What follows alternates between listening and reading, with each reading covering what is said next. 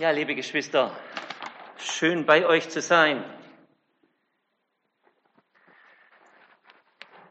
Und wahrscheinlich ist es ganz schwierig, nicht über diesen unsäglichen Krieg zu sprechen, aber wir werden den Machthabern, die angefangen haben, nicht die Ehre geben und nur darüber zu sprechen. Er nimmt uns aber trotzdem ein er beschäftigt uns, ja, aus verschiedenen Gründen. Einmal, weil er doch relativ nahe ist, nicht? nur zwei Flugstunden von hier. Und natürlich mit dieser großen Gefahr, dass da etwas Größeres losbricht. Auf der anderen Seite muss man sehen, dass jeden Tag ein Vielfaches mehr Menschen an Hunger sterben, Kinder man geht davon aus, dass jeden Tag über 20.000 Kinder an Hunger sterben. Wenn man das in Relation sieht, ja, ohne diese Geschichte in der Ukraine zu verniedlichen, dann gibt es noch viel größere Baustellen auf dieser Welt, die jetzt auch noch vergrößert werden, weil die Ukraine ja so eine Kornkammer ist, die uns beliefert mit Sonnenblumenöl, Rapsöl, Getreide, Viehfutter und, und, und. Und wie das werden wird, das wird eine schwierige Geschichte. Ich werde euch heute etwas von einem Sieg erzählen, den wir jeden Tag feiern können. Und warum nicht gerade jetzt in dieser schwierigen Zeit? Da sagt Paulus im 2. Korinther 2, Vers 14 und 15, Gott aber sei Dank, der uns alle Zeit im Triumphzug umherführt in Christus und den Geruch seiner Erkenntnis an jedem Ort durch uns offenbart. Denn wir sind ein Wohlgeruch Christi für Gott unter denen, die gerettet werden und unter denen, die verloren gehen. Den einen ein Geruch vom Tode zum Tode, den anderen aber ein Geruch vom Leben zum Leben. Und wer ist dazu tüchtig? Wenn ihr jetzt eure Bibel aufschlagt und keine Elberfelder habt, dann kann es gut sein, dass der Triumphzug mit Sieg übersetzt wird. Hat Luther so gemacht und viele andere Übersetzer. Die Elberfelder ist aber so die Übersetzung, die am allernächsten am Grundtext ist. Und da wird es mit Siegeszug, äh, Triumphzug übersetzt. Wir überlegen uns mal kurz, in welches Umfeld Paulus diese Geschichte einbaut, diesen Text. In 2. Korinther 2, da spricht er einerseits über das bußfertige Gemeindeglied soll wieder aufgenommen werden, was im ersten Korintherbrief bestraft wer hat. Und dann spricht er noch in den zwei Versen vorher, dass er in Troas war. Troas ist die Stadt, wo Paulus die Vision bekommen hat, nach Mazedonien zu gehen. Und er verlässt Troas, diesen Ort, und er war da jetzt schon das zweite Mal und hätte eigentlich eine offene Tür gehabt zu predigen, aber er ist sich ähm, oder er möchte seinen Bruder Titus sehen und hat ihn dort nicht gefunden, obwohl er ihn dort erwartet hat und reist ihm hinterher. Es war ihm so wichtig, diesen Titus wiederzufinden, dass er eine offene Tür nicht in Anspruch nimmt. Das ist für einen Paulus schon was Besonderes. Ja. Und hier geht es um die Verkündigung, um die Bekanntmachung des Evangeliums. Was er als Prediger, als Apostel tut, aber da nimmt er uns ja alle mit rein, wenn wir ein Zeugnis geben von unserem Herrn und Heiland, einen Lebensbericht, nenne ich es lieber. Weil wenn wir von Zeugnissen sprechen, dann fragen uns die Leute außerhalb der Kirche, welche Noten hast du gehabt? Na?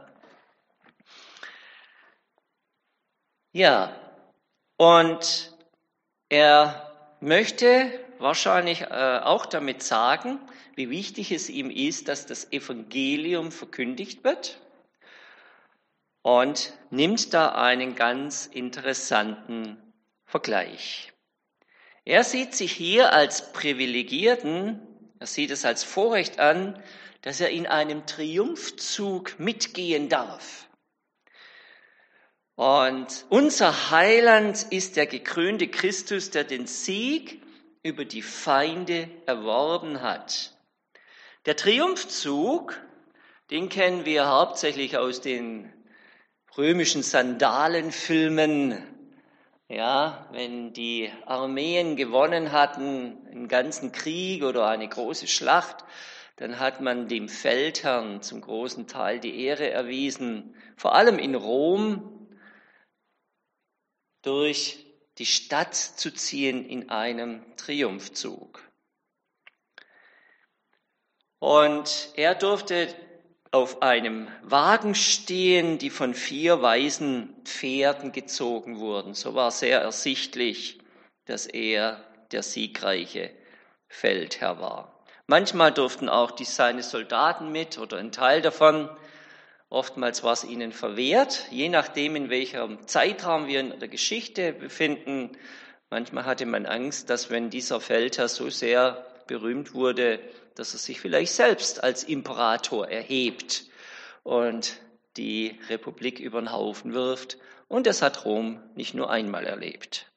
Aber es war ein Riesenspektakel. Da wurde mit den Trompeten gespielt, die Trommeln haben getrommelt, mit den Leiern hat man da gespielt. Man hat die Beute zur Schau gestellt, die die wertvollsten Beutestücke, die man bekommen hat und natürlich auch die Feinde in Ketten zur Schau gestellt, gedemütigt. Sie sind da in Ketten gelaufen oder in Käfigen auf Wagen vorgeführt worden. Ja, ein Riesenspektakel. Gab es nicht nur in Rom, man hat Zeichnungen gefunden, gab es zum Beispiel auch im Land Kanaan, also dem Vorgängerland Israels. Auch da hat man das gemacht. Man hat es zelebriert, gefeiert, dass man gewonnen hat. Paulus benutzt diesen Vergleich nicht nur einmal, sondern er benutzt ihn auch im Kolosserbrief im zweiten Kapitel, Vers 15, da heißt es, er hat die Mächte und Gewalten ihrer Macht entkleidet und sie öffentlich zur Schau gestellt und über sie triumphiert in Christus. Er benutzt diesen Vergleich, wie Christus über die Feinde triumphiert hat, öffentlich, und sie zur Schau gestellt hat. Äh, nun muss man sich immer im Klaren sein, das ist nur ein Vergleich, um etwas deutlich zu machen. Ja? Also ähm, Christus ist nicht derjenige, der sich lustig macht über seine Feinde, sondern er hat sie ja letztendlich noch gelebt, hat sich mit ihnen versöhnt, bevor er verstorben ist. Natürlich nicht mit dem Teufel, ja, und um den geht es hier im Wesentlichen, aber nur um deutlich zu machen, hier geht es nicht um Menschen. Unser erster Bundespräsident, den wir als Bundesrepublik Deutschland hatten, der hat auf dem allerersten Kirchentag 1950 in Deutschland folgenden Satz gesagt, die Herren dieser Welt gehen, unser Herr kommt. Ja?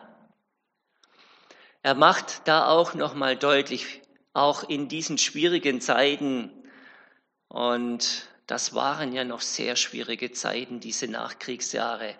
Für die Deutschen schlimmer wie die Kriegsjahre, ja, zum Teil zumindest außer man hat in den großen Städten gewohnt, ähm, war es da sehr schwer zu leben, war Hunger tagtäglich ein Thema. Unser Herr kommt. Nun müssen wir uns reinversetzen in so einen Triumphzug, ja, wo, wie gesagt, ein Riesenspektakel ist und ähm, es ist laut und Paulus sieht unseren Herrn Jesus auf diesem Wagen, der gezogen wird von den Pferden und er ist ein Teil dieses Triumphzugs.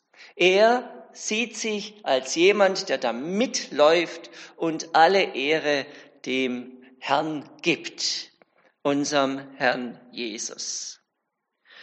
In einem Triumphzug gibt es natürlich auch Zuschauer, ja, weil was macht es für einen Sinn, wenn man keinen Zuschauer hat? Ja, und die jubeln mit aller, von ganzem Herzen nehme ich an, weil sie froh sind, dass die Soldaten außen die Grenzen sichern, neues Land erobern, so dass wieder Geld in die Kasse nach Rom kommt. Und sie freuen sich darüber. Die Aktiven, die sind im Triumphzug, die anderen, die sind draußen und jubeln. Ja, Während die einen das süße Leben in Rom genießen, ne? und die hatten ja also schon luxuriöse Dinge, das, das sind wir weit davon entfernt. Ne? So ein Dampfbad im eigenen Haus zu haben, das unten mit äh, Feuer beheizt wird im Winter, das ist schon was. Ja, also ich habe noch nicht mal eine Sauna. Ja, sie haben das süße Leben genossen, während die Soldaten in Zelten irgendwo das Leben gefristet haben, die Kämpfe geführt, ihre Kameraden verloren haben, verletzt wurden. Das ist für mich zwar ein Beispiel, das hier Paulus nicht sagen will, aber das ist mir so in, in Gedanken gekommen. So ist es manchmal, gell? Vor allem, wenn Missionare uns besuchen, fühle ich mich manchmal so, ja? Sie sind diejenigen, die an der Front sind, da wo das Evangelium nicht verkündigt wird. Ja, da gehen sie hin, riskieren einiges. Nicht nur manchmal ihr Leben, ihre Gesundheit, ja, sondern auch wenn sie zurückkommen, ist immer die Frage, wie geht's weiter hier? Ja, wie viel Geld wurde in die Rente eingezahlt? Und, und, und. Wie findet man wieder in die Gesellschaft rein? Vor allem wenn man längere Zeit weg war. Ich erinnere mich, ich war ja nur fünf Jahre in der Mission, wie schwer mir das schon gefallen ist, hier wieder Fuß zu fassen, nachdem so viele Dinge sich hier weiterentwickelt haben. Ja, die einen schauen zu, die anderen sind aktiv dabei. Wir können, auch wenn wir nicht in einem Missionsland sind, aktiv dabei sind. Wir sind ja in dem Land, wo es ein Bundesland gibt mit den wenigsten oder mit dem, mit dem äh, wie heißt wie, wie nennt man das, mit dem gottlosesten Teil der ganzen Menschheit. Ne? Das ist Mecklenburg-Vorpommern. Das ist der, der, also als Land, wie wir Land, Land Baden-Württemberg sind, der gottloseste Teil der Welt. Da ist da glauben die Menschen am allerwenigsten an Gott auf der ganzen Welt. Wie das so erfolgreich gemacht wurde damals in der DDR, das ist erstaunlich. Dass man sogar Weihnachten abgeschafft hat. Das haben viele Länder nicht geschafft. Ja, aber wie gesagt, das ist nur meine Interpretation mit dem Zuschauen, aber ich denke auch ein ganz interessantes Bild. Paulus geht es nur um die Tatsache, dass er bei Triumphzug dabei sein kann. Und er beschreibt die Verkündigung des Evangeliums als Triumphzug. Also wenn er das Evangelium verkündigt, ist das ein Triumphzug, wo sein Herr vorne ist und ihm zugejubelt wird. Finde ich ein großartiges Bild. Wenn wir von jemandem, wenn wir jemandem von Jesus erzählen, ist das ein Triumphzug. Auf der anderen Seite muss man sagen, das hat doch häufig gar nicht so ausgesehen wie ein Triumphzug. Häufig kam er in eine Stadt, hat das Evangelium verkündet. Kaum hat er angefangen, ist er auf dem Marktplatz gelandet, wurde ausgepeitscht. 40 weniger eins. Ne? Deshalb, um ja nichts falsch zu machen, da hat derjenige, der gepeitscht hat, der hat immer nur eins weniger gegeben, weil wenn er über 40 gegeben hätte, dann und der, der Bestrafte wäre gestorben, dann hätte derjenige, der Folterer, ja, dann hätte er da die Schuld getragen. 40 weniger eins. Und das ist ihm mehrmals passiert. Denken wir an Mazedonien. Er hat diesen ganz klare Wegweisung nach Mazedonien zu gehen, landet relativ schnell auch in der Folter im Gefängnis. Sieht nicht nach Triumphzug aus, oder? Das sieht eher nach Niederlage aus. Aber selbst dort im Gefängnis verkündet er das Evangelium. Er lobt seinen Herrn mit seinem Bruder Silas in Mitternacht, verkündet den Gefangenen Christus und erlebt dann diese großartige Befreiung. Wo das Evangelium verkündigt wird, da sind wir im Triumphzug, aber wir sehen uns oft nicht so, oder? Aber es ist so. Es ist ein Triumph. Wenn er erleben durfte, dass Menschen das Evangelium annahmen, von Süchten befreit wurden, Hoffnung auf ewiges Leben bekamen, Jesus folgten, Familien heil wurden, Gott gelobt wurde, Jesus erkannt wurde, ein geheiligtes Leben geführt wurde, dann sah sich Paulus im Triumphzug hinter Jesus herlaufen und sein Herr und Heiland vorne dran. Einfach dieses Bild hergenommen. Luther übersetzt, der uns alle Zeit Sieg gibt. Ist nicht ganz korrekt, aber macht es auch sehr, sehr deutlich, um was es hier geht. Wo auch immer Jesus verkündigt wird, gibt es Sieg, ob wir ihn sehen oder nicht. Es gibt Sieg. Bei Paulus lesen wir, haben sich überall wenigstens ein paar wenige bekehrt. Ja, das ist bei uns leider nicht immer der Fall, zumindest nicht sofort. Wenn man im Altenheim arbeitet, dann weiß man, das Leben ist lang. Unsere älteste Bewohnerin war 108 Jahre alt. Die war allerdings gläubig. Aber wie oft erlebe ich, dass Menschen in ihren letzten Tagen doch noch mal zu Jesus finden. In, Im Ausland sind wir bekannt als das Volk, das sehr widerspenstig ist. Erst ganz am Schluss übergeben sie ihr Leben Christus. Ja, so manchmal so ein Insiderwitz bei den Missionaren, die zu uns nach Deutschland kommen. Das gibt's ja. Ja,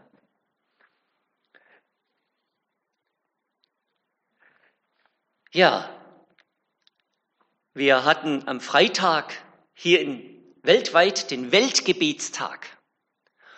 Und das haben wir auch im Altenheim durchgeführt, hat da drei Gottesdienste gehalten und habe dann auch ähm, kleine Zettel vorbereitet. Wenn jemand wollte, konnte er ein Gebet ablesen. Ja, oder konnte auch frei beten, aber man konnte auch einfach eines vorlesen weil das nicht jeder gewohnt ist. Ich war erstaunt, wie viele das gemacht haben. Ich denke an eine Frau, relativ dement und sehr depressiv und hat doch mit Freude ein Gebet vorgelesen. Habe ich mir gedacht, wow. Ja, man darf nie aufgeben. Ja. Und man ist auch nie zu alt, um irgendwie etwas tun zu können. Ja, ich denke da an ältere Geschwister, die sich so freuen, wenn man von der Mission kommt, davon erzählt, Bilder zeigt, ähm, wie sie dabei sind innerlich, Ja, wie sie nachfragen, wie geht's dir und was macht die Gemeinde dort? Ja. Und sie sind da mit dem Herzen dabei, als ob sie dort wären. Sie beten regelmäßig, manche jeden Tag. Sie geben über die Maßen. Sie schreiben Briefe, stricken Socken für den Missionsbasar, backen Kuchen. Ihr Herz ist dabei, als ob sie selbst draußen wären. Was für ein Segen. Ja. Nun gab es bei diesen Triumphzügen eine Tradition, man hat Weihrauch verbrannt, so wie wir das auch in manchen Kirchen erleben, katholischen, orthodoxen Kirchen, ja. Wird ja auch im Judentum erwähnt, im Alten Testament wird von Weihrauch gesprochen. Das war was ganz Übliches und den hat man da verbrannt. Es war teuer, das Zeugs, aber das war angenehm zu riechen. Es fand ja auf der Hauptstraße statt und man hat es so wahrgenommen. War natürlich schön, einerseits diesen Geruch zu riechen und wahrscheinlich hat es den Geruch der Straße etwas überbaut. Früher waren ja Straßen alles, waren ja auch die Entsorgung. Es gab ja keine, zumindest in vielen Städten, keine Kanalisation, wobei Rom eine hatte. Aber da sind ja die Tiere rumgelaufen. Ja, da hat's gut gerochen. Da war mal so ein Weihrauch ganz was anderes. Für diejenigen, die als Sieger da mitgelaufen sind, für die war das ein angenehmer Geruch zum Sieg. Für sie war es klar, wir riechen Weihrauch, wir sind Teil des Triumphzugs. Für die Gefangenen war es der Geruch zum Tode. Sie wussten, am Ende dieses Triumphzugs, da ist es vielleicht vorbei. Entweder wurden sie öffentlich gedemütigt, gefoltert, hingerichtet oder im Zirkus den Tieren vorgeworfen oder mussten gegen die Gladiatoren kämpfen. Für sie, oder vielleicht wurden sie auch, wenn sie Glück hatten, als Sklaven verkauft. Für sie war es der Geruch zum Tod. Das beschreibt hier Paulus. Wenn wir das Evangelium verkündigen, ist es für die einen der Sieg Sie nehmen es an, die anderen zum Tod, wenn sie es letztendlich ablehnen. Bei solchen Bildern muss man vorsichtig sein, weil auch Jesus hat ja ein ganz großes Herz und er weiß, das kann über Jahre gehen. Niemand kann am Lebensende Christus annehmen, siehe die Schächer am Kreuz. Oder der verlorene Sohn, der dieses Gnadenangebot seines Vaters abgelehnt hat, aber doch nach langer Zeit wiederkam und es dann annahm. Wir richten darüber nicht, wer es für wen ist, aber wir freuen uns für jeden, für den es zum Sieg ist. Umzüge gibt es ja auch bei uns. Die Fasching-Umzüge sind weitestgehend ausgefallen oder haben sich dieses Jahr eher in Demonstrationen gegen den Krieg umgewandelt. Und früher gab es in den Dörfern und Städten häufiger Umzüge. Ich kann mich an Bilder erinnern von meinem Vater, wie das früher in Winnenden war. Wenn da ein Jubiläum stattfand, dann haben sich alle rausgeputzt. Sie haben, ähm, sage ich mal, sogar die Knöpfe poliert. Hat man, da hat man sich präsentiert, jeder Chor, jeder Verein, die Musikvereine haben gespielt, die Sportvereine, sind in ihren Trikots da mitgelaufen. Das war ein Riesenspektakel. Ich durfte auch mal als kleiner Bub mitlaufen vom Handballverein aus. Ich habe das nicht so in guter Erinnerung, weil wir, weil ich da neben dem Traktor gelaufen bin in einer schwarzen Wolke.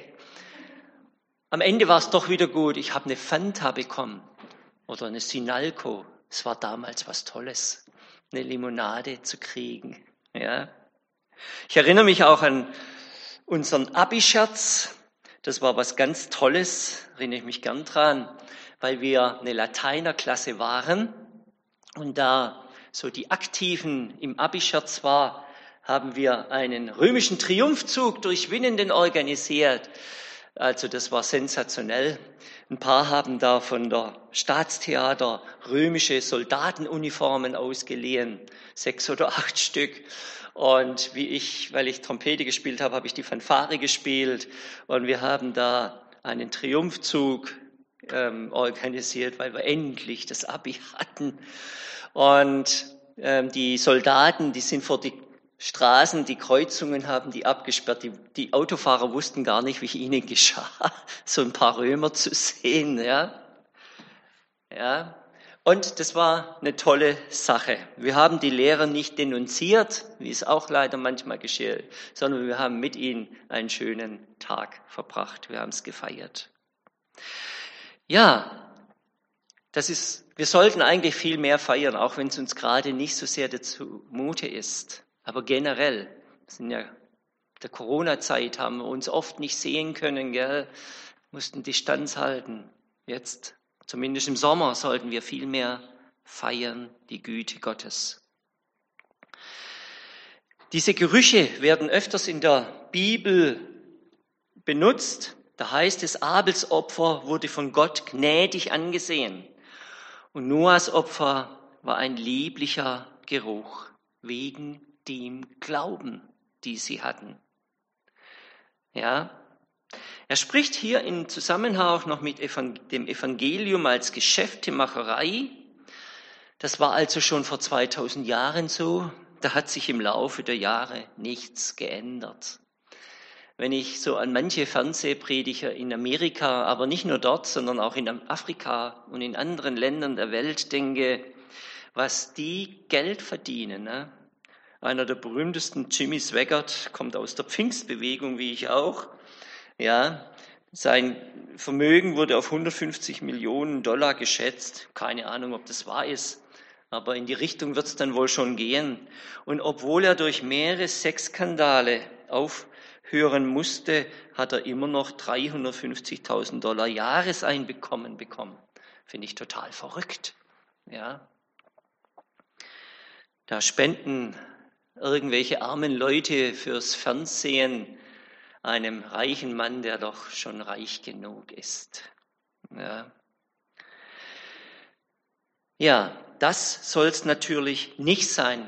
Der Paulus war da ein großes Vorbild. Er hat lieber selber gearbeitet, als dass er der Gemeinde irgendwie ähm, auf dem Geldbeutel lag. Auf der anderen Seite sind wir natürlich dankbar, einschließlich mir, dass wir gerne unterstützt werden von der Gemeinde, wenn wir die Gemeinde betreuen, so wie Paulus es auch gesagt hat. Und er selber, er ist ja auch so ein lebendiges Beispiel, ja. Er hat auch das Evangelium gehört und hat es abgelehnt und es hat viel, viel, viel, viel, viel gebraucht, dass er es angenommen hat. Solch eine Begegnung, wie er es gebraucht hat, ne, die hatte wahrscheinlich nicht jeder von uns. Dass man in einem Lichtstrahl von Jesus selber angesprochen wird und blind wird und dann wieder das Augenlicht bekommt. Das war schon etwas. Es hat lange gedauert. Ja. ja, Paulus spricht hier über sich selbst, aber nicht als Zuschauer, sondern jemand, der aus der Schlacht kommt und hinter dem Herrn Jesus herläuft. Was sagt uns Gott durch diese Bilder? Jesus hat die Mächte des Feindes zur Schau gestellt auch wenn sie leider immer noch verführen dürfen. Ja. Der Feind hat eine Möglichkeit, uns zu verführen. Und das sehen wir ja auch, wie dieser Krieg zum Beispiel gehandhabt wird. Es sind Gedanken ausgesät worden. Wir sind die Opfer, also Russland. Wir dürfen uns jetzt verteidigen. Das ganz verrückte Gedankengebäude, die da aufgebaut werden. Ja, das darf der Feind. Wir dürfen widerstehen. Und wie heißt es so schön, wenn wir ihm widerstehen, dann flieht er von uns. Allerdings muss man dazu sagen, er probiert es dann auch wieder. Ja, das dürfen wir nicht vergessen. Aber jedes Mal, wenn Jesus verkündigt wird, gibt es da einen Triumphzug. Ich denke immer wieder gerne zurück an einen Film, den ich vor Jahrzehnten gesehen habe, über einen Mann, einen Prediger in Japan. Ich weiß nicht, ich meine, ihr habt ja auch Verbindung zu einem Missionar, der hier zu euch kommt, gell? aus Japan. Und dieser Film hieß Shiokari Pass. Da hat ein Mann, ein Japaner, ähm, das Jesus erlebt und hatte seinen, seiner, seinen Mitmenschen gepredigt, ist auf der Straße gestanden und kein Mensch hat sich bekehrt. Eines Tages ist er mit der Bahn gefahren, mit dem Zug. Ich weiß nicht, wie lange das her war, vielleicht 80, 100 Jahre, ich kann es nicht sagen. Und ähm, er saß im letzten Waggon, es war in der Berggegend und aus welchen Gründen auch immer, der Waggon hat sich gelöst und ist zurückgefahren. Und er wusste ganz genau, wenn dieser Waggon zu schnell wird, in irgendeiner Kurve wird er auf einer Brücke oder so den Berghang hinunter ähm, fallen und die Menschen in den Tod reißen. Dann entschließt er sich zu dieser mutigen Sache. Er wirft sich vor den Waggon und bringt ihn durch seinen Tod tatsächlich zum Stoppen und rettet damit die Menschen in dem Zugwaggon. Das hat ihn sehr bekannt gemacht. Er ist auch heute noch anscheinend ein richtiger Volksheld. Und das hat wohl die Tür aufgemacht, sodass doch einige Menschen Jesus angenommen haben. Es waren nicht die Massen wie in Korea, Südkorea, aber das Evangelium wurde verkündigt und auf eine Art und Weise, na, das war schon erstaunlich. Johannes schreibt in seinem Evangelium, 8. Kapitel 34. Vers, Jesus antwortete ihnen und sprach, Wahrlich, wahrlich, ich sage euch, wer Sünde tut, der ist der Sündeknecht. Der Knecht aber bleibt nicht ewig im Haus, der Sohn bleibt ewig. Wenn euch nun der Sohn frei macht, so seid ihr wirklich frei. Und im ersten Johannesbrief 4, 9 lesen wir, darin ist erschienen die Liebe Gottes unter uns, dass Gott seinen eingeborenen Sohn gesandt hat in die Welt, damit wir durch ihn leben. Jesus ist in die Tiefen der Erde hinabgefahren, um aufzufahren. Das sagt Paulus im Epheserbrief 4. Er ist aufgefahren zur Höhe, hat Gefangene in die Gefangenschaft geführt und den Menschen Gaben gegeben. Dass er aber aufgefahren ist, was heißt das anderes, als dass er auch hinabgefahren ist in die Tiefen der Erde? Aber er hat gesiegt.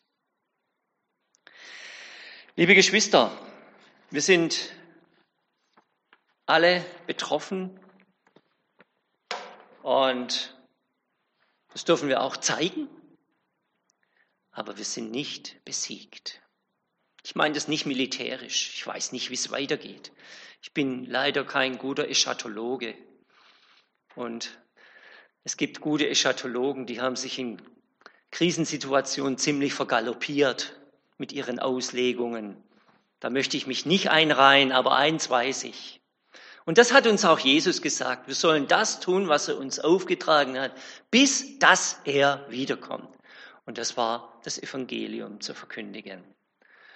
Von Jesus erzählen, wie er Hoffnung gibt, wie Dinge getan werden, wie Wunder geschehen, mögen Maschinen kaputt gehen, Panzer plötzlich stillstehen, hat ein Kind gebetet, wohl in der Ukraine habe ich gehört. Und tatsächlich am nächsten Tag ist dieser Konvoi stehen geblieben und die können anscheinend nicht außen rumfahren, weil das Sumpfland ist. Ja, es war zumindest mal ein kurzzeitiger Gebetserhörung. Wir wissen nicht, wie es ausgeht, aber eines weiß ich, ich freue mich für jeden, der Christus annimmt. Ich freue mich immer, wenn das Evangelium verkündigt wird. Und lasst uns da nicht aufhören. Ja, auch wenn es manchmal so belanglos aussieht, als wenn es manchmal so aussieht, als ob nur noch Waffen helfen. Nee, Gott greift ein. Das wissen, sehen wir in der Bibel. Allein durch Lobpreis wurden riesige Heere ähm, wieder zurückgedrängt, ohne dass man einen Pfeil abgeschossen hat. Wir wissen auch vom Zweiten Weltkrieg, dass England bewahrt wurde, weil ähm, die Luftwaffe, die englische Armee am Festland nicht sofort zerbombt hat. Warum, weiß kein Mensch bis heute. Aber das hat die Wende eingeleitet. Ja, Gott greift ein. Ja, lasst uns da hoffnungsvoll sein und lasst uns gewiss sein, dass Gott jedes Mal sich freut und wir im Triumphzug des Sieger sein können, wenn wir das Evangelium verkündigen. Und das möchten wir tun. Amen. Ich möchte noch beten und dann den, dann den Segen sprechen, ja? Ja, lieber Herr Jesus, ich danke dir, dass du uns vorausgegangen bist. Du hast auf scheinbar desaströse Weise doch letztendlich triumphiert über deine Feinde. Auch wenn es nach Verlust und ja, nach Niederlage ausgesehen hat, ist deine Auferstehung zum größten Sieg aller Zeiten geworden. Und Herr Jesus, das möchten wir auch tun. Ja, wir möchten für Frieden beten. Wir möchten von deinem Frieden im Herzen verkündigen. Wir möchten den Menschen sagen, welchen Halt du gibst. Und wir möchten jedem sagen, dass das sich nie ändert. Wir preisen dich und wir loben dich. Lass uns als solche sehen, die in solch einen Triumphzug mitgehen. Dass wir uns da nicht zu klein machen, sondern uns freuen dürfen, privilegiert sein dürfen, da dabei zu sein. Amen.